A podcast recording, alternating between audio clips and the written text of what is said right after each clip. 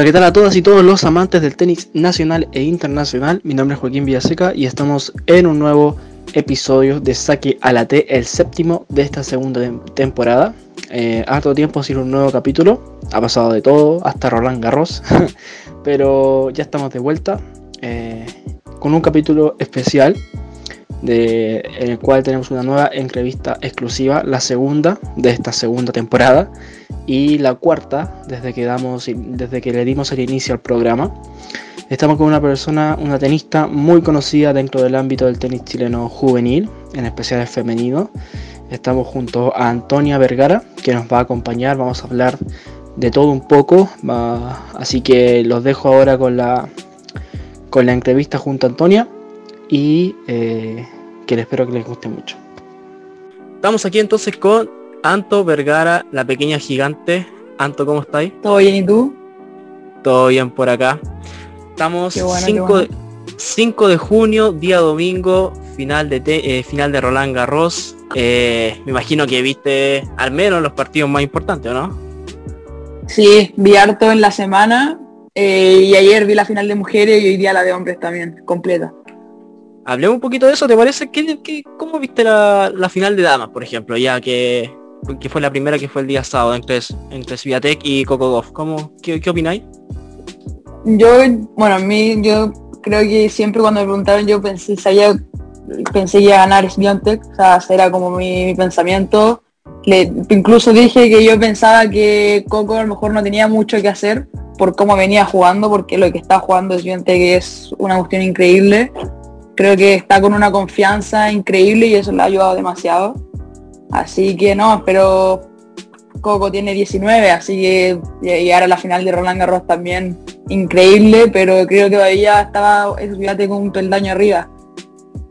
Y está un peldaño arriba de todas. Está un peldaño arriba de todas. O sea, yo creo que ahora que salió, que salió Barty, era la única que, que en este año yo creo que le podría haber hecho la pelea o de lo que llevamos de año. Exacto. Si mal no estoy, son 35 victorias consecutivas. Igualó a la... 35 y 6 títulos, sí.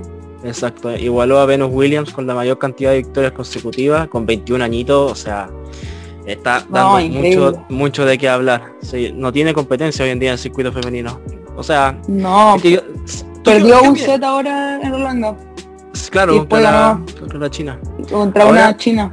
Exacto. Ahora, ¿tú qué opináis? Porque mira, siempre se ha dicho, oh, el circuito femenino es demasiado irregular y todo. Eh, ¿Tú opináis lo mismo o consideráis que es demasiado competitivo? Eh, yo creo que sí, las mujeres son más irregulares que los hombres.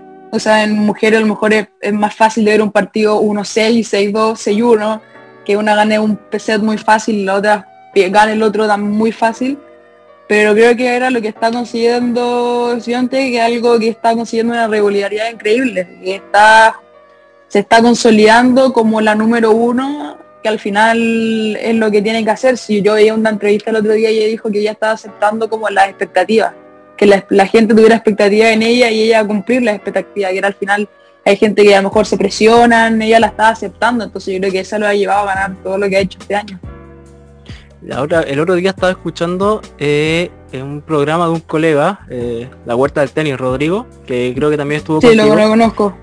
Y hablaron con respecto también a aquí como no sé fuiste como súper visionario porque dijiste que veíais muy bien a Sviatek y creo que en ese momento ya tenía 19 casi cumpliendo 20 creo que ya, ya había tenido ya había ganado Roland Garros por primera vez y fuiste como media visionaria la, tiraste como la tiraste como dominadora y mira cómo está ahora Sí, es que se veía venir porque tiene un juego, creo que en una entrevista también de otra jugadora, que es muy difícil porque tiene un juego más parecido al de los hombres, tiene una, una aceleración increíble en todos sus golpes, entonces es muy difícil ganarlo, lo leo muy regular y mentalmente está todo el partido enfocado, o sea, no hay ningún momento que se enoje, que no salga de estar como en sus tiempos, es increíble lo que, lo que está logrando.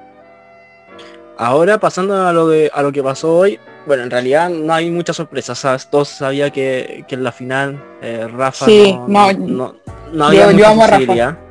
Sí, sí, vi tu historia de Instagram que está ahí bien metida con Rafita. Eh, pero más que hablar de la final, porque como digo, ya todos sabíamos que iba a ganar eh, Nadal y todo. 14 títulos de Roland Garros, 22 Grand Slam con este.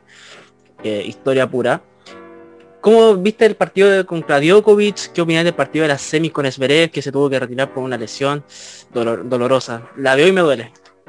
Sí, no, yo la, la no estaba viendo el partido porque justo estaba entrenando, sino que justo terminé de entrenar y voy donde mi mamá que estaba en el club y ella me dice que justo habían quedado seis iguales y se había doblado el pie, horrible. ya van tres horas de partido, ya no terminaba el segundo set. Eh, iba a ser un partido increíble, yo creo. Pero no, yo creo que Zverev podría haber ganado ese partido y la final venía jugando muy bien, así que podría haber sido ese partido a cualquiera de los dos. Y contra Djokovic, muy bueno el partido también, pero Rafa cuando se pone a jugar un nivel increíble en la silla es muy difícil para él. Y mira que tuvo un camino igual lindo Rafa y también que cuando tuvo que jugar con Oyer Ariasin, que, que también fue un partido bien trabajado. No, no la tuvo fácil, eh, para nada. No, sí. Incluso decía ahora que hace, han habido como cuatro que han ganado Grand Slam ganándole a cuatro top ten. Tú tenía un cuadro durísimo, Zverev, Djokovic, Alcaraz en el mismo lado del cuadro. Sí, cuando, cuando salió el cuadro todos se centraron al tiro en la parte superior porque en la parte de abajo sí. Sí, hay nombres, pero no se comparaba en nada con, con, la, no, se veía por ahí a, a mismo Ruth, pero no, arriba todos esperaban yo creo una final Djokovic Nadal, yo creo. Claro.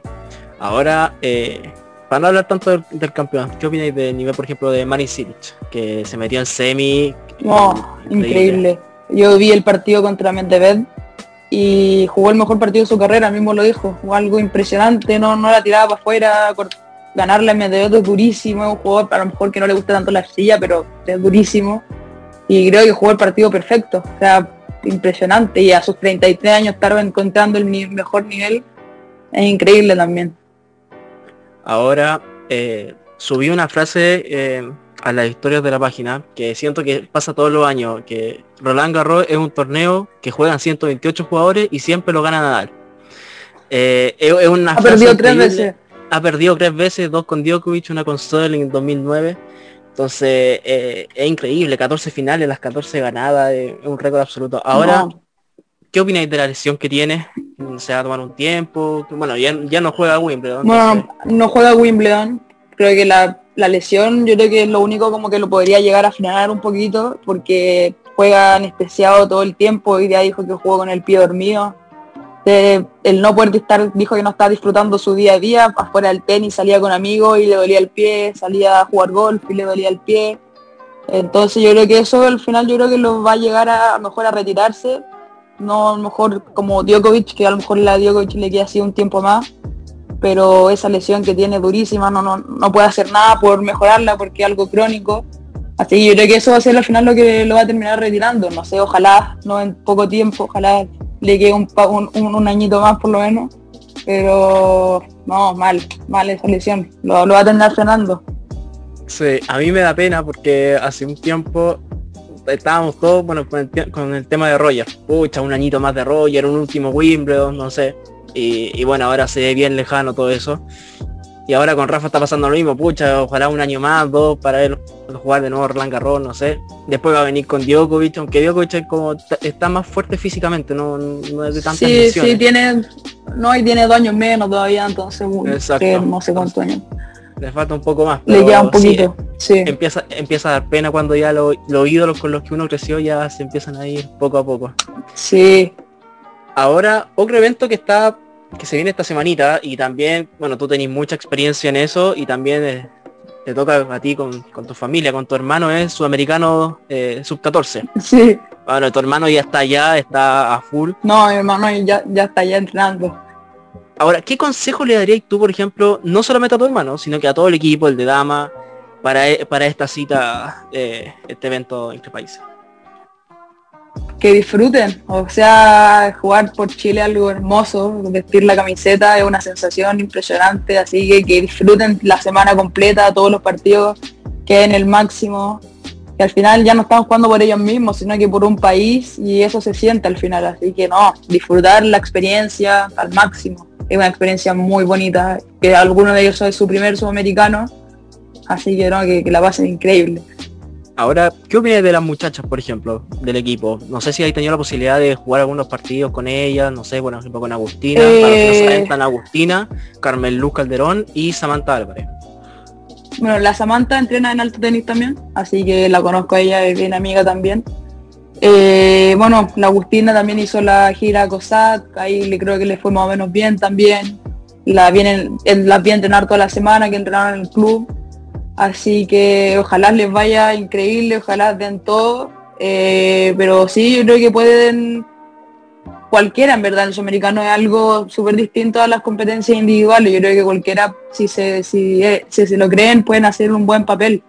Al final podemos hablar de expectativa y todo, pero es algo completamente diferente a una competencia individual, entonces puede pasar cualquier cosa. Pero ojalá les vaya increíble. Y ahora tu hermano, ¿cómo iba para allá? Me imagino que tal vez lo fueron a dejar al, aeropuerto, no, sé. Por ejemplo, tu hermano viene jugando a hartos nacionales, eh, jugó hace poquito la Copa Cosate en Brasil. Cuéntame un poquito de eso, ¿cómo fue? Eh, bueno, está uno ahora mi hermano de Chile, le ha ido increíble este año. Eh, jugó la gira del sur, les ganó un par de G1, hizo la final del GA, está jugando súper bien. Fue a Brasil ahora que era su primer viaje de tenis fuera del país, la primera vez que viajaba solo eh, y en Pasto, más encima que fue una experiencia que yo creo que para él súper buena. Perdió, pero tuvo partidos apretadísimos contra niños que están en la gira europea, 6-4, 6-4. Así que yo creo que eso lo lleva a ayudar mucho para ahora. Y sí, lo fui a dejar ayer a las 2 de la mañana al aeropuerto. Así que ya está, estaba muy contento, igual un poco nervioso, pero igual viaja con Cristóbal, que el capitán, que es entrenador de él también, entonces ahí se siente también con más confianza. Y mi mamá está ya con él va viajando. Ah, ah, tu mamá fue. Sí, a mi mamá le encanta ir los americanos, ha ido siempre conmigo, a todos, así que no, allá está ya. Qué, bueno, se, está traspasando toda la herencia a, tu hermano. Em, ahora, bueno, ya vamos a hablar un poquito de sudamericano, del, del, año pasado, el mundial, también lo que fue, lo que se te viene este año, que si Dios quiere, si es que todo sale bien, en teoría, debería poder jugar el nuevo sudamericano, el de 16 de nuevo. Pero antes de hablar de eso, quiero hablarte un poquito, o sea, quiero preguntarte un poquito de esta famosa Copa COSAT que se hizo este año, que tenía pasajes para, para Wimbledon, o sea, para disputar un torneo eh, en las canchas de Wimbledon. En, tu tiempo no estaba, no existía esta Copa COSAT, cuando tú jugabas y el circuito COSAT y tenías esa edad. Eh, pero, ¿cómo, ¿cómo te hubiera venido a ti jugar en pasto? Eh, en una superficie que no se da para jugar acá en Chile, muy poco en Sudamérica, de hecho, creo que Brasil es uno de los pocos países que tiene la posibilidad de hacer un torneo ahí. ¿Cómo, te hubiera gustado a ti jugar en Pasto? Eh, sí, en cuando yo estaba en el segundo 14, el 2020 no se hacía, o por lo menos no le hicieron, a lo mejor por el COVID le iban a hacer, no sé. Eh, pero estaba la otra Copa Cosa que al final era un máster a fin de año, pero en arcilla. Me hubiera encantado jugar ese, ese año en la, la Copa Cosate en, en Pasto, además, como estábamos ese año, yo me había ido bien en la gira europea, en la gira posada, había clasificado a la gira europea, a lo mejor podría haber ganado, podría haber clasificado. Eh, no, pero habría sido una experiencia muy bonita, además después de eso al final ya empecé a pensar en Wimbledon Junior, es como el paso antes de. Ahora los que jugaron este año ya van a tener la experiencia, los que clasificaron van a ir a jugar un torneo paralelo con Wimbledon Así que no, debe ser, va, a estar increíble, yo a mí me hubiera gustado jugarlo cuando estaba en esa etapa. Buenísima. Hablemos un poquito más de ti ahora. Eh, ¿Qué es de ti, Anto, hoy en día? Porque lo último que recuerdo fue que participaste en los sudamericanos eh, de la juventud en Argentina. No recuerdo si después jugaste algún ITF, creo, creo que no. Pero ¿qué es de ti hoy en día? Ahora estoy entrenando. Eh, llevo ya tres, tres semanitas de a full preparación, que quisimos hacer una mini pretemporada, creo que era necesario, había jugado harto a principio de año. Eh, así que estoy a full con físico, va haber dos días a la semana, hago dos físicos, dos tenis. Eh, me quedan un par de semanitas ya de preparación también, porque lo próximo que se me viene es Colombia, el J3 y J2. Eh, así que no, entrenando a full, eh, jugando de los torneos que acá se pueden, run con hombres, los UTR, para estar siempre ahí conectado con la competencia. Pero sí, eso más que nada, entrenando alto. Ahora, tú mismo lo comentabas que al principio de año tuviste una gira bastante pesadita, tuviste jugaste en algunos torneos en México, después pasaste como a Centroamérica, si mal no estoy. Ah, y cerraste hace poquito con los famosos Juegos Sudamericanos. Eh, pero a nivel ITF solamente, se anclaron a nivel ITF. ¿Cómo evalúas eh, tu temporada hasta la fecha, sabiendo que hay hecho, creo que hiciste unos cuartos de final, no recuerdo, o, hay hecho varias segundas rondas. ¿Cómo, ¿Cómo lo evalúas tú ya este casi tu segundo año en, Junior ya? Sí, mi bueno, a principio de año fui a México y a Santo Domingo. Eh, no me fue tan bien, no, no tuve tan buenos resultados, pero sí me sirvió muchísimo para ver la Antonia que era antes de viajar a México y la Antonia que soy ahora. Creo que esa gira me sirvió el que no me ido tan bien. Eh, pasé la cual en uno, hice segunda ronda en uno que en los de México, pero tampoco eran los resultados esperados. Estaban duros sí los torneos, pero me ayudó muchísimo, creo que pasar por esa etapa. Después jugué el B1 en Paraguay, o sea, en Perú, que ahí perdí muy ajustada en una ronda. Eh, tuve cuatro match points para ganarle a la Leila. Eh, y en Paraguay ese cuarto ahí ya, ya venía jugando bien, en Perú ya venía jugando bastante bien. Y en Argentina perdí de nuevo con Leila, que también un partido durísimo, 6-4 el tercero. Pero yo creo que me sirvió demasiado hasta como primera parte del año se puede decir, porque ya se pasó volando y estamos en junio. Eh, para más lo mental, creo que es súper difícil encontrar una estabilidad mental dentro del partido eh, algo de no generar tu expectativa, el estar jugando tranquila. Creo que eso ahora mejoré muchísimo de lo que era el año pasado o a principio de año. Así que bien, encuentro que por más, no siempre al final busco resultados, sino hay que seguir creciendo como jugadora y como persona al final. Genial. Ahora centrémonos un poquito en, en los sudamericanos, una experiencia distinta ahora sí. cuando nos en la juventud. Eh, y como decís tú, tuviste un lindo partido también con Leila, la paraguaya, que eh, ya, bueno, creo que se ha enfrentado dos veces, contando la que me con la primera de J1, de, ahora con, de Perú los sudamericanos. Eh, y son partidos muy apretados. Ahora me decís que tuviste oportunidades de, partido, que bueno, nosotros cuando vemos resultados no sabemos eso, son solamente, lo saben, solamente, lo saben, ustedes. En Perú iba 4-1 abajo en el tercero, que es 5-4 arriba, 40-0, sacando. Tuve 4 match points. Wow. Así que me dolió, esa lota me dolió harto. Me, dolió bastante. Me imagino. Ahora, ¿cómo fue la experiencia de los sudamericanos de la juventud en Argentina? ¿Fuiste con un equipo con la Marti, con, con Bancalari, con Villalón? Eh, ¿cómo, ¿Cómo fue esa experiencia? Eh, no, yo la pasé increíble, en verdad. Fuimos también con Gonzalo, Gonzalo González, que entrenador que también lo conocía desde chiquitita. Eh, gané primera ronda en single, el dobles también ganamos primera. Eh, el doble después jugamos, perdimos contra las argentinas que serían campeonas. Tuve la oportunidad yo de jugar doble mixtos con Nico, que nos llevamos súper bien, así que también fue una experiencia súper linda. Estuvimos ahí de también pasar la primera ronda, se nos escapó pero más que nada también por los resultados, sino por lo que fue estar allá, estar en el hotel con todos los chilenos, con todos los deportes, tener la posibilidad de estar al lado, ir a ver voleibol, rugby, tenis de mesa, muchos deportes, de conocer a otros, a otras personas de otros países, no que siempre sea solo el tenis. Así que no, increíble.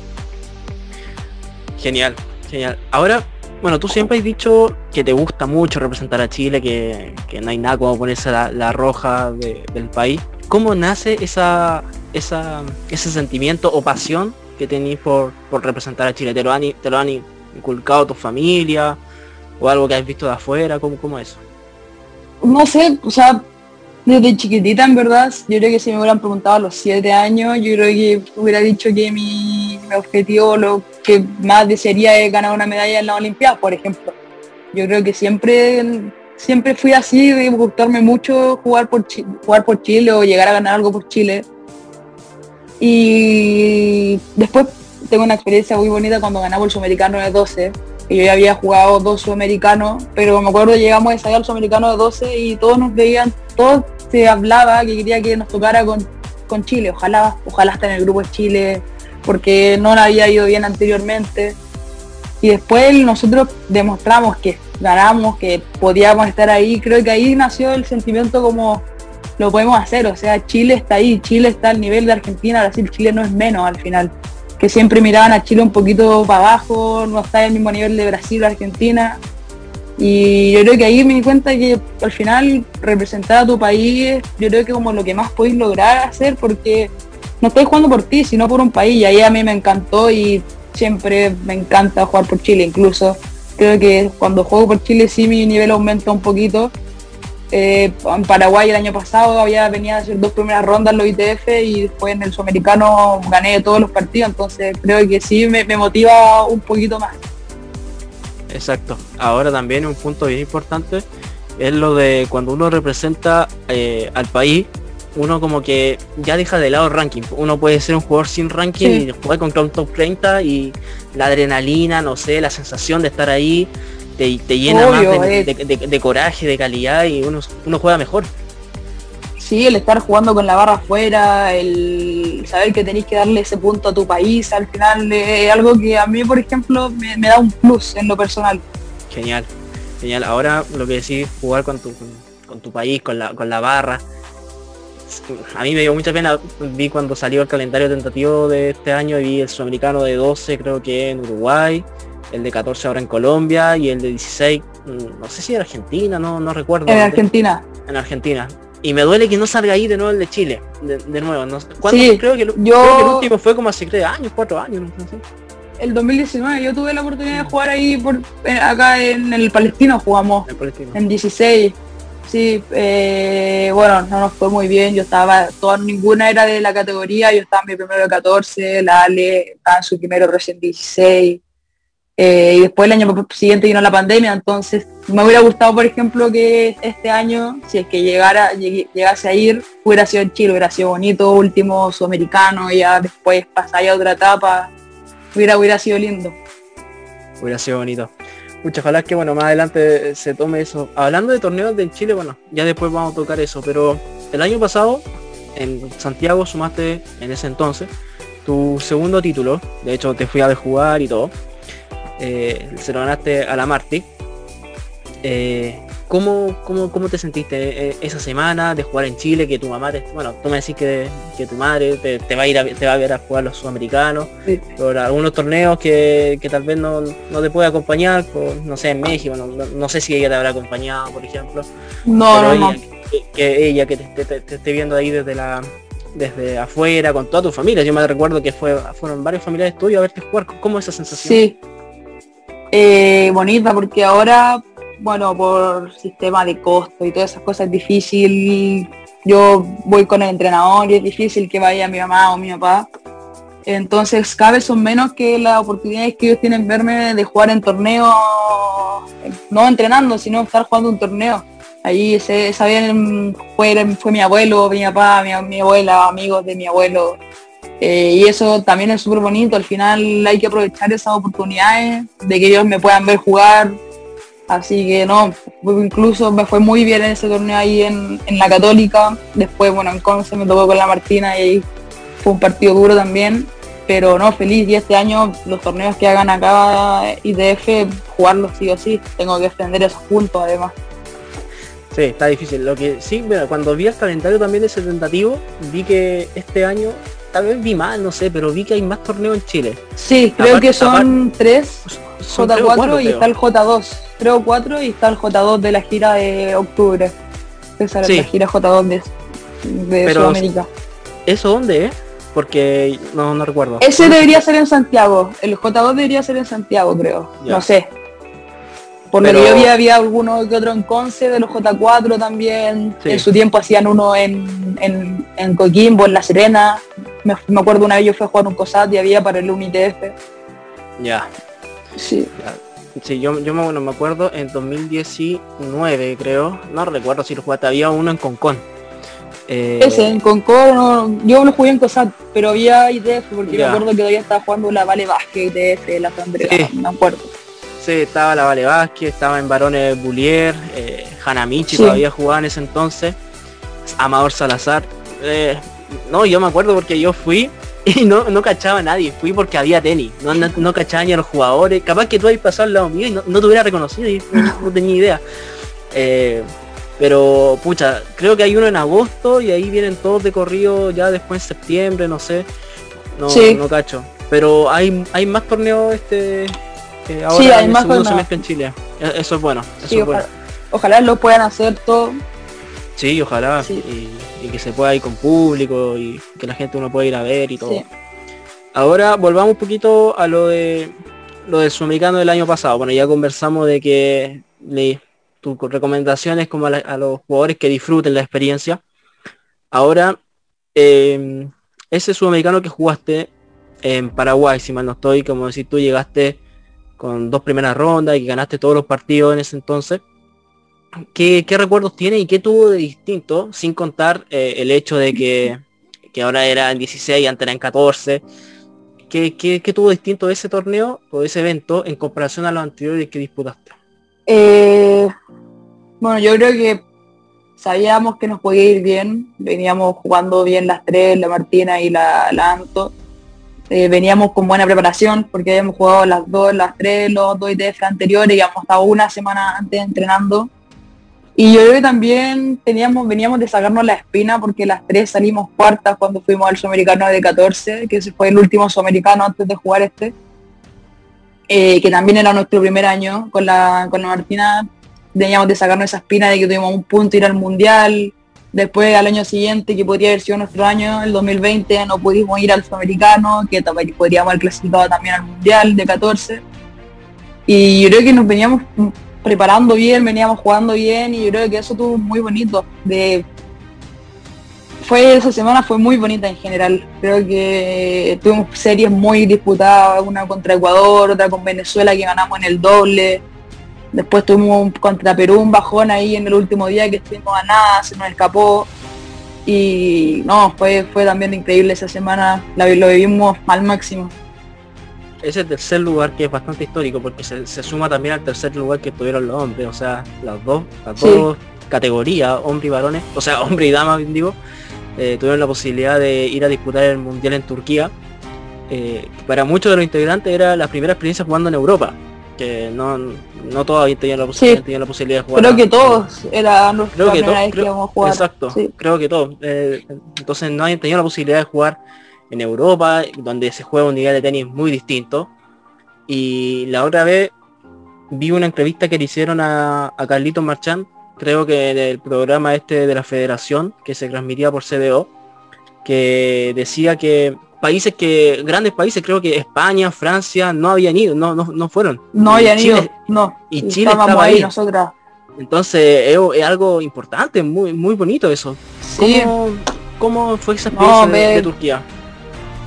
Bueno, al principio cuando hicieron los cuadros, eh, nosotros vimos nuestro cuadro y por nombres, porque vimos a Marruecos, bueno, sabíamos que Japón era duro, Marruecos, estaba Marruecos, Japón y Rumania. Y dijimos mejor por nombre, fue que no haya tocado un buen grupo. Ya nos tocó el primer día contra Japón, estuvimos peleados los dos singles, perdimos 3-0, segundo día con Marruecos dijimos ya, aquí la habíamos visto entrenar y no la habíamos visto muy bien, jugaban un pedazo las tres, ganamos, eh, ganamos el doble, perdimos 2-1, y después contra Rumania ganamos 2-0, eh, eh, pero al final ellas habían salido terceras de Europa, o sea, nosotros en el grupo les ganamos a las que habían quedado terceras de Europa, que al final tú miras Europa y decís como es donde está el mejor tenis al final pero nosotros pudimos ganarle, entonces, y detrás de ella quedaron España, quedaron Francia, entonces dijimos, no estamos tan lejos, o sea, la diferencia eh, eh, no, es, no es tan grande a lo mejor como cuando estás acá y te dicen, no, es que Europa es otro nivel, eh, es otra cosa, al final no, no, no, estamos tan abajo de la europea, sí. Llegamos el primer día y vimos a alemana de un metro ochenta y cinco, que al final dijimos, oye, ¿qué onda? Pero no pasa nada, al final nosotros éramos tres de un metro sesenta y cinco, un metro sesenta y estábamos a la par de, algunos equipos, entonces fue increíble también por eso, nos dimos cuenta que al final el nivel es alto, pero algo estamos haciendo bien, que estamos ahí, no, no estamos lejos. Exacto. Y no, y fue bastante, no sé si histórico sea la palabra, pero sí bastante destacado de que eh, esa semana yo de hecho fui a ver un, G, 1 que se hacía acá en Quintero. Eh, y estaban todos los del evento, estaban hablando de los resultados de ustedes, de los partidos. Oye, ¿cómo, van las? Porque creo que se podía ver el marcador en, directo. Oye, ¿cómo, van las, ¿cómo van las chicas? oye, ¿cómo, que el partido le ganaron a este país? Entonces fue, es bastante bonito porque normalmente no se está hablando de que las tenistas jóvenes están diciendo, uy, ¿cómo le fue? Voy a decir un nombre, ¿cómo le fue a la Anto Sarria, no sé, en Paraguay ayer? La gente no anda preguntando eso. Y que esa semana estuvieran todos pendientes de la actuación de ustedes era bastante notorio. Sí, sí, no, fue, fue bonito la experiencia, sí. Ahora, ¿cómo se tomaron ustedes, ahí, estando allá, de toda la atención que, que, le, que le estaban dando a ustedes? Porque no solamente los resultados los publicábamos tal vez nosotros en las páginas de Instagram, sino que también lo hablaba la prensa en diario, en, en medio de sitio web importante. ¿Cómo, se tomaban esa atención que le están dando a ustedes? Normal, yo creo, o sea, sabíamos que era la primera vez que íbamos a ir a competir Europa, a lo mejor teníamos claro que no nos iba a ir wow, increíble, que no íbamos con expectativas tan altas. No teníamos nada que perder. No teníamos nada que perder, yo y la Martina teníamos otro año para ir de nuevo. Entonces al final hay veces lo que dice la gente afuera, lo que hablan, hay que a veces hacer oídos sordos, ve si uno ve comentarios, no hacerles caso, porque al final uno sabe lo que está viviendo, uno sabe cuál es su proceso y la gente a veces no tiene idea de, lo que del proceso de las personas o de lo que se está jugando. Pero no, no jugamos con ninguna presión en verdad. No fuimos a disfrutar, a luchar todos los partidos, pero en ningún momento, no sé, un día después la pieza, oye, mira lo que dijeron, que perdimos 3-0, nunca fue así, así que no, no, no, no pescamos mucho eso. Genial, genial. Ya, Anton, mira, llegamos al primer juego dinámico. Eh, la idea es que aquí te discregáis un poco, pero que seas bien sincera, ¿ya? El primer juego consiste en que tienes que describir en una palabra y dando tus razones a cinco personas, ¿ya? Ya. Una palabra, puedes demorarte lo, que estiméis conveniente. Ahora si demora cinco minutos en pensar en un adjetivo, me muero, pero dale, vamos a comenzar con la primera persona, que es Miguel Vergara, tu hermano. Em, Aprovecha que no está ahí, así que podéis decir lo que tú quieras. ah, no, es que podría describirlo con muchas palabras, pero...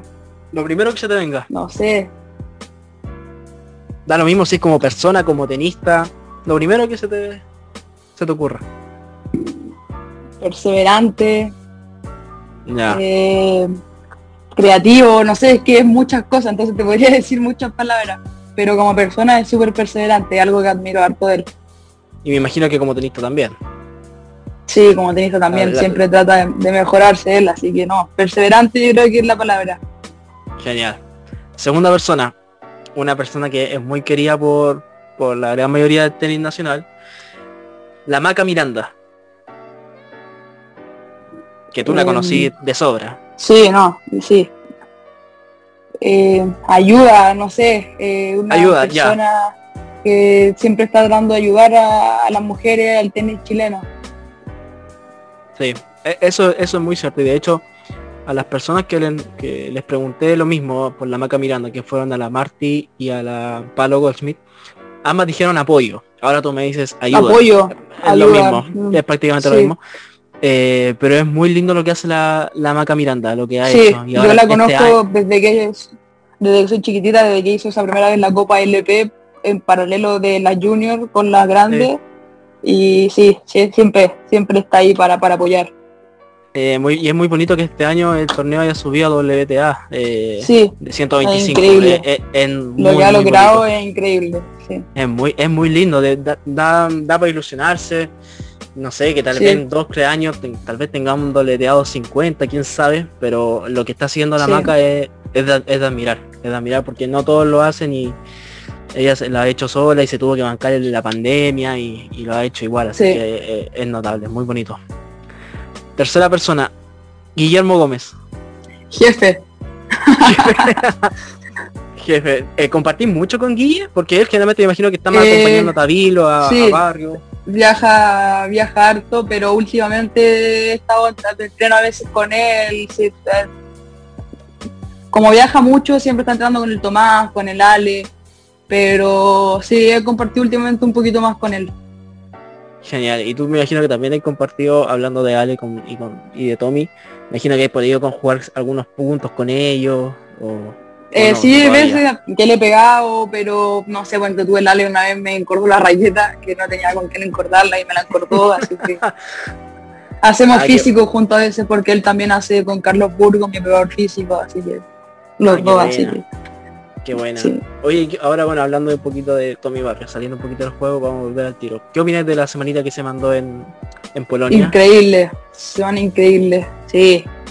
Bacán que haya hecho final, hoy día jugó contra un 60 del mundo, estuvo ahí. Así que no, bacán por él. Sé que está también JP con él, JP Ramírez que viajó allá, así que no, increíble. Sí, no, muy, bonito para los que, bueno, los que nos están escuchando, Tommy Barrios que llegó a la final en Poznan, en Polonia, eh, cayó ante el francés Rindernet, que es 68 del mundo, 6 muy, muy parejito, así que muy bien por Tommy, que va a subir a su mejor ranking profesional, creo que es 126. Sí, 126. Así que, sí, bueno, así que muy, muy bien por él, que se lo merece harto. Volvemos al juego, cuarta persona de 5. Aquí te voy a preguntar bueno, cuando me digáis cuando me digáis el adjetivo te voy a decir como la pregunta. La cuarta persona es, ojo, que esto me lo pidió ella, me lo pidió ella que estuviera ella en esta parte del juego, porque te iba a escuchar, así que yo que tú lo pienso bien lo que vaya a decir. La Marty Pavicic. Se ríe. Describe en una palabra la Marty. Compañera, compañera de, de vida, de torneo, de, de todo, ¿verdad? Es como tu mejor amiga dentro del tenis, me refiero. No sé si afuera... Claro, sí, sí, o sea, últimamente no, no hemos hablado mucho, pero sí, siempre hemos sido súper unidas en general dentro y fuera de la cancha. ¿Cómo nació esa amistad? en el Sudamericano 12. No nos conocíamos mucho, incluso ya me había dicho que yo le caía mal. Bueno, que una vez le había robado le había robado en un partido, no, no sé. No te creo. Eh, Yo no la conocía oh. antes del Sudamericano de 12, no, no jugábamos doble juntas, jugábamos doble en contra. Ya. Eh, así que no, el Sudamericano de 12 y después ya en el de 14, en 2019, y ya empezamos a ser más amigas. Ah, qué lindo. Linda historia. Mira, ella cuando pasó por aquí por el programa, que ya esto fue en abril del año pasado, te definió como intensa. Y la verdad, y, ahora tú le decís, eh, ¿qué le dijiste? Ni me, ni me acuerdo, compañera. No, compañera. Compañera. Eh, yo, yo pensé en ese momento que la Marti iba a decir, no sé, amistad, confianza, compañerismo, no sé, pero intensa como que no, no me lo esperaba. Pero bien. Eh, le mandamos un saludo a la Marti. Y la última persona, que también le tuve que preguntar a la Marti, porque no, sabe, no, no me acordaba el nombre, Claudia Rivera, tu mami. Descríbela en una palabra. De admiración. Eh, mi, es mi ídola. Es tu ídola. Ah, ídola, sí. Qué lindo. Es mi ejemplo, sí. bueno, aparte de todo lo que nos contáis de que lo, te va a ver a los torneos y todo, me imagino que el apoyo va mucho más de ir a verte un partido. Me imagino que cuando... Sí, yo me imagino que, no, no, recuerdo ahora. Eh, pero ella te ha apoyado en todas tus decisiones en el tenis, me imagino, ¿no? El hecho de tal vez dedicarte full al deporte y tal vez dejar, no de los estudios, de, no los estudios de lado, pero sí priorizar un poquito más el tenis en comparación a, los estudios últimamente. Me imagino que todas esas decisiones ella te la te ha apoyado. Sí, mi mamá siempre ha estado ahí al lado mío, en todo, Así que no, yo solamente tengo palabras para agradecer a mi mamá. Así que eso. Qué lindo, qué lindo. Y tu papá también me imagino. También. Sí, también mi papá lo mismo. Sí, en todo. Lindo, muy bonito. Bueno, Anto, terminamos el primer juego amigo Eh, sigamos con un poquito con, de la conversación. Eh, y ya saliendo un poquito de lo que es eh, juniors. Comentaste, eh, creo que a inicio de año, no me acuerdo, que tu sueño es entrar al ranking WTA. Hoy en día, si mal no estoy, tenéis dos torneos puntuables, ¿cierto? Un W15 creo en Paraguay, si mal no estoy, y el W60, aquí en, de la Maca Miranda. Sí. ¿Cuándo eh, esperáis muy pronto sumar el tercero o eh, vais a priorizar un poquito algunos torneos juniors para después volver a sumar ese, ese tercer torneo? Eh, en verdad, cuando se dé, cuando esté en una gira y salga algún torneo acá en Sudamérica, eh, cuando se vea la posibilidad de que tenga una semana libre, viajar, eh, creo que hay que esperar el, el momento nomás porque ahora no hay, no hay, no hay torneo acá en Sudamérica, pero cuando se dé, ojalá sea pronto porque me, gustaría sacar ahí ese punto, al final les creo casi un partido que me falta, pasar una pasar la cual y ganar un partido de un 15.000 Así que no, pero cuando se dé tampoco estoy ansiosa ni nada, pero pero pero sí me gustaría, me gustaría sacarlo y ojalá yo ojalá se dé este año. Hablando del W60, a ti te, bueno, te dieron una wildcard a la, a la quali. ¿Cómo fue el momento en que te enteraste de esa invitación? ¿Te llamó la maca? No sé, ¿cómo, cómo, cómo fue todo eso? ¿Cómo te la tomaste también? Eh, ya habíamos pedido un wildcard, sabía que iba a estar en, en- en Chile, incluso dejé de ir a unos torneos que habían en Bolivia en ese, justo en esa semana, unos J2, porque quería jugar el, torneo. Eh, me enteré, o sea, justo me entré, mientras no me dijeron no, la marca tiene un wildcard a la, a la cual y hablé con la después por WhatsApp.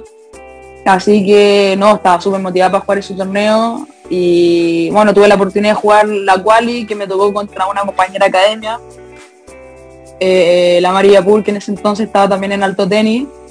Así que no, estaba igual muy nerviosa, me acuerdo que jugué ese día a las 5, el último turno. sí, sí. Estuve sí. todo el día en el, estuve todo el día en el club, no, que lo único que quería era entrar a la cancha. Me fueron a ver mi, todos mis amigos. Así que no, fue un momento también súper bonito para mí, porque al final eso es lo que yo creo cuando uno aspira a sacar los puntos cuita, al final, por más de que a lo mejor en mujeres para aparecer en el ranking haya que ganar tres, tres, tres partidos en tres torneos diferentes, al final tengo los puntos, al final saqué los puntos, tengo puntos profesionales, por más de que aún no salga en el ranking. Exacto. Entonces, esa era mi objetivo desde muy chiquita, así que cumplirlo, sí, me sentí bastante bien en ese momento. Y esa semana también entrenaste con varias jugadoras, creo que también con, con la finalista. Mira, ayúdame, es Parry, ¿cierto? ¿Era Diana Parry? No, la, sí, entrené con Parry, pero entrené también con la Vero CPD, CPD. que fue finalista. Ah, y me acuerdo incluso porque entrené con las dos, incluso ellas jugaron el semi. Y el día Claro. que jugaron semi entrené a una hora con una y a la otra hora con, con la otra. Así que no, esa semana la pasé increíble. Y ahora Parry que hizo un increíble Gran Slam. Exacto. Así que no, fue, fue bacán. La, también el día de la final, la entrené a la Vero CP en la mañana, después en la tarde antes del partido. La que me ganó estuvo en la final, así que no, la, la pasé bastante bien esa semana. Exacto. Bueno, Parry que eh, en este año en Rolanga en primera venció a Krejcikova, la campeona vigente en Crecer. Después Sí, le ganó a. Osorio Serrano, la colombiana también. Cayó en Sí. tercera con No, Stephens. Así que hizo una muy buena campaña. Torneazo. Sí, Torneazo, tiene 19. Fue in- increíble y yo he podido entrenar esa semana con ella, no, bacán, al final súper bien. Y después tu debut en primera fue contra Bondar, la húngara. Sí, la que Eh, se ganó el torneo y ahora creo que está leído súper bien, está a 60, Exacto. 50. Ahora, Así que bacán. cuando tú retrocedías el tiempo y decís, chuta, yo jugué contra, la, contra esta tenista y ahora está en un excelente momento. Creo que fue 6-1, 6-0 el resultado, no me acuerdo, pero eso pasa, a 6-1, segundo, pla- 6-0, 6-1, Eso 6-1. pasa- Sí, pero pasa- pasa a segundo plano. Claro. Lo importante, lo importante es que jugaste con ella. ¿Cuánta experiencia o cuánto ganaste tú es ese día eh, eh, valioso? Es muy importante. Sí, muchísimo. Me acuerdo que lo único que quería era que no se acabara el partido, por más que iba perdiendo. Me trataba de tomar los tiempos larguísimos para que no se acabara esa sensación de estar jugando ya un torneo profesional. Me acuerdo que lo único que no, no quería que se acabara el partido, no, no, no quería, que quería seguir allá dentro de la cancha jugando. Ahora cuando terminó el partido y se fueron a dar la mano, algún comentario que te, di- te dijo ella, algo, no sé. No, no, no me dijo nada. No, me, o sea, me, me saludó bien y todo, pero no me dijo nada. Pero al final ella al final es una primera ronda más para ella. O sea, Claro, claro. Bueno, eso, eso es verdad. Al final para ella una primera ronda nomás. Es una- El- el- claro. lo, lo importante era para ti, pero no le costaba nada una palabrita, se puso media la pero bueno, pero bueno, no la voy a juzgar. Ahora, Peque, hablando un poquito más, ¿cómo son tus entrenamientos? ¿Qué es lo que más trabajáis con tu equipo, con mayor frecuencia? ¿O qué es lo que ellos te dicen que tenéis que mejorar a, corto plazo? ¿Cómo es? Eh, bueno, yo hago dos turnos de una hora y media. En la mañana hay una, un físico y a veces un físico en la tarde. Eh, y tengo dos entrenamientos en la semana con el Dani, Dani Guiller, que es mi entrenador, que hago clases particulares con él, que estoy desde chiquitita ahí, que es el entrenador de la academia también, pero tengo clases particulares. Y nos tratamos de centrar mucho, bueno, ahora ya no tanto, sino cuando era más chiquita, creo que por eso ahora lo tengo bastante bien, que es la técnica, tener buena técnica de saque, buena técnica derecha, estar bien con la tomada, al revés, porque al final esas cosas después, por más de que sepáis las tácticas y todo eso, cuando vais subiendo el nivel son las cosas al final que te, tiran para atrás un poco, porque al final la técnica es súper importante. Y ahora ya estamos entrando en una etapa también más de saber cómo jugar al tenis. Si tiro una pelota para acá, saber que la otra la tengo que tirar para acá, si saco para este lado, saber que la otra se la tengo que tirar para el otro lado cuando devuelva en muy táctico, cosas muy pequeñitas pero que a la vez son súper importantes. Perfecto. Eh, ahora, cuando empezó la pandemia, eh, que no se podía jugar, no se podía entrenar, me refiero en canchas, todo lo que se tenía que entrenar era físico, tal vez desde el hogar, no sé. ¿Cómo manejaste tú mentalmente esa situación? Porque era durísimo, duro de estar entrenando, jugando, además de quedarte en la casa encerrada. Eh, es fuerte mentalmente, tanto para ustedes los tenistas como para cualquier persona. Eh, cambia la rutina por completo y a algunos les afecta más que a otros. ¿Cómo, ¿Cómo te viste tú si te dolió, te afectó mucho el tener que ir a eh, quedarte en tu casa entrenando, dejar los torneos por un tiempo? Al principio sí, porque bueno, en todo entramos a la, pandemia, a la pandemia y sabiendo también que se suspendió la gira europea, que es una etapa de eso lo que hemos trabajado ese año, que era como el ir a la gira europea, así cuando supimos que no se iba a hacer, ahí me afectó harto. Me, dolió porque sabía todo lo que había hecho, lo que había detrás de la gira COSAT que habíamos hecho para clasificar, de ya tres de Sudamérica. Pero después creo también que como academia supimos, supieron llevarla muy bien teníamos físico todos los días, teníamos charlas todos los días, o sea, todos los días nos reuníamos a una, una hora y media, todos los de la academia, veíamos partidos de tenis, conversábamos sobre tenis. Entonces nunca estuvimos, nunca nos desligamos del tenis. Y otra cosa que también me sirvió mucho, también con el Dani Guiller, tres días a la semana eh, yo estaba con él, me sentaba y hacíamos visualización de tenis. Por más de que yo no pudiera jugar, pero visual, yo me visualizaba jugando o me visualizaba entrenando. Era, un ejercicio que me sirvió muchísimo, que lo hacíamos con él, estar sentada, cerrar los ojos y visualizarme a mí entrenando, jugando un partido, ver una jugada y luego visualizarla. Eh, creo que eso lo, manejamos súper bien y en verdad nunca fue como que un día me levantaba y no quería saber nada de tenis, no quería hacer físico, no, en ningún momento me pasó eso, así que la manejé bien lo manejamos bien, eh, me sirvió también para, para mi cabeza, me ordené harto en varias cosas, así que no, no, no, sufrí durante la, cuarentena. Qué buena, bonito. Ahora, Peque, ¿cómo tú manejáis la presión cuando no te salen las cosas como tú esperabas y cuando estás, no sé, en un partido y no te sale nada y toda la red, todo, creen metros fuera? ¿Cómo, ¿Cómo tú manejáis eso para volver al partido, porque ya podéis perder un set 6-0, pero al otro tenéis que empezar de cero y tenéis que, eh, todo empieza desde cero. ¿Cómo, ¿Cómo tú manejáis esa presión? Eh, bueno, a mí nunca, nunca me, me he presionado tanto yo, o sea, yo misma o que me presione de alguien desde afuera de la cancha, nunca me ha pasado, incluso a veces juego mejor bajo presión. Eh, pero sí, a veces me pasa que parto desconectada 3-0, por ejemplo, me ha pasado harto últimamente, pero después me logro a lo mejor ahora estamos trabajando en que en vez de que me demore tres juegos en hacer el switch, que sea un juego, un juego y medio, no demorarme tanto en hacer ese cambio, saber qué tengo que empezar a hacer mejor. Pero no, en general yo creo que dentro de la cancha manejo bastante bien la presión de a lo mejor estar en un 5-4 abajo y saber que tengo que hacerlo, si no voy a perder.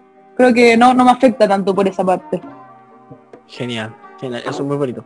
Ahora, eh, para entrar ya como el bloque final del programa, para ir ya cerrando, eh, tengo una pregunta que yo se la pregunto a todos los, a todos los chiquillos y chiquillas, eh, no solamente a los del programa, sino que también para cosas externas de afuera.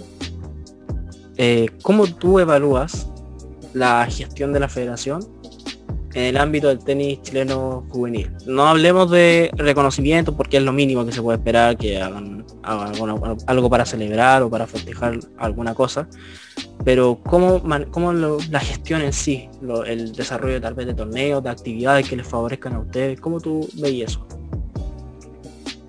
Eh, bueno, creo que la federación pasó por un periodo difícil en algún momento, que a lo mejor no venían tanta plata ni nada, pero creo que ahora están haciendo altos torneos, bueno, este año como dijiste tú, van a ver a lo mejor 4 o 5 ITF.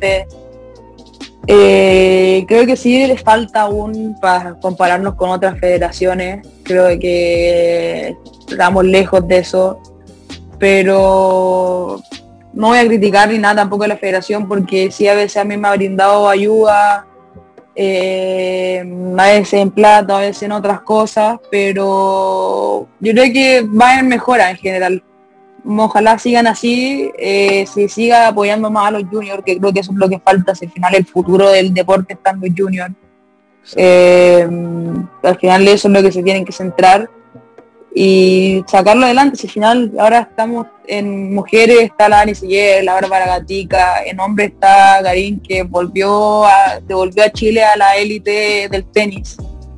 Eh, ahora está entrando Tabilo, Barrios, entonces creo que las cosas van para, van para mejor. Va, en estos últimos años en Junior creo que se ha mejorado harto en comparación a otro año, a lo mejor en resultados y esas cosas. Y creo que eso también demuestra que se están haciendo a veces las cosas un poquito mejor. Perfecto, perfecto. Tenía una opinión, entonces, que pueden, pueden mejorar, no, no lo han hecho mal, podrían hacerlo mejor. Pero se, se podría, como todo, se puede mejorar, pero tampoco voy a criticar ni nada. Así que. Perfecto, perfecto. Anto, vamos al segundo y último juego dinámico. Eh, para distraerte un poco, va a salir de la ronda de preguntas. Esto va a ser mucho más rápido que el otro porque son preguntas cortas, respuestas rápidas, ¿vale? Ya.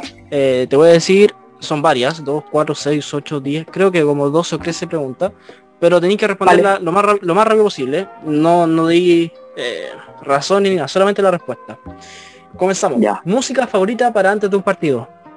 Da lo mismo género, reggaeton, perfecto. Tenista mujer favorita. Charapoa. Tenista hombre preferido. No me digas, ya, ya, ya, sé, ya sé. ¿Singles o dobles? Eh, singles, pero me gusta jugar doble también, pero singles.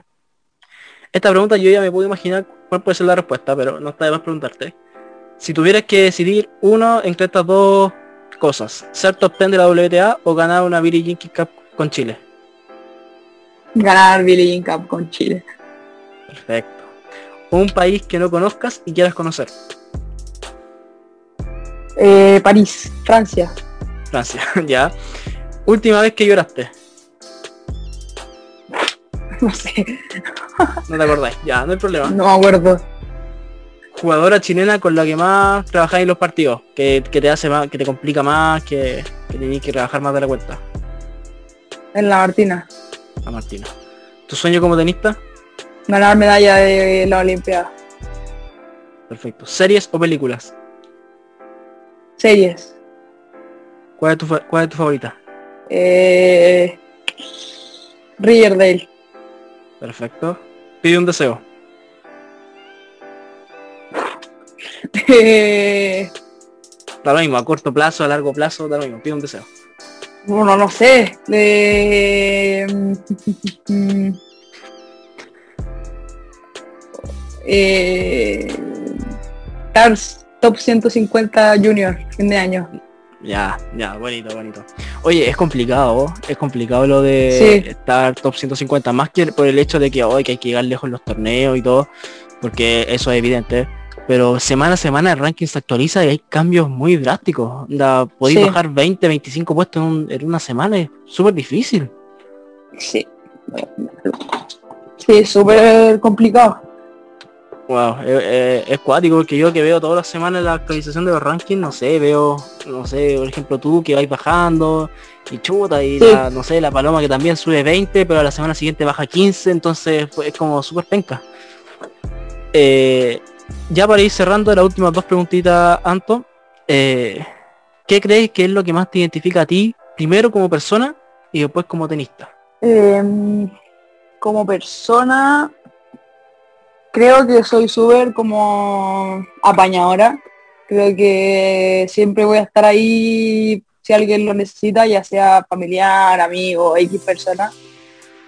Eh, creo que sí, por más de que no sé, no, no hemos hablado y me pidan algo, no sé si creo que siempre voy a estar ahí.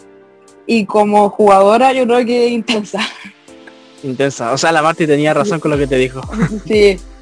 Te conoce bien la Marti entonces.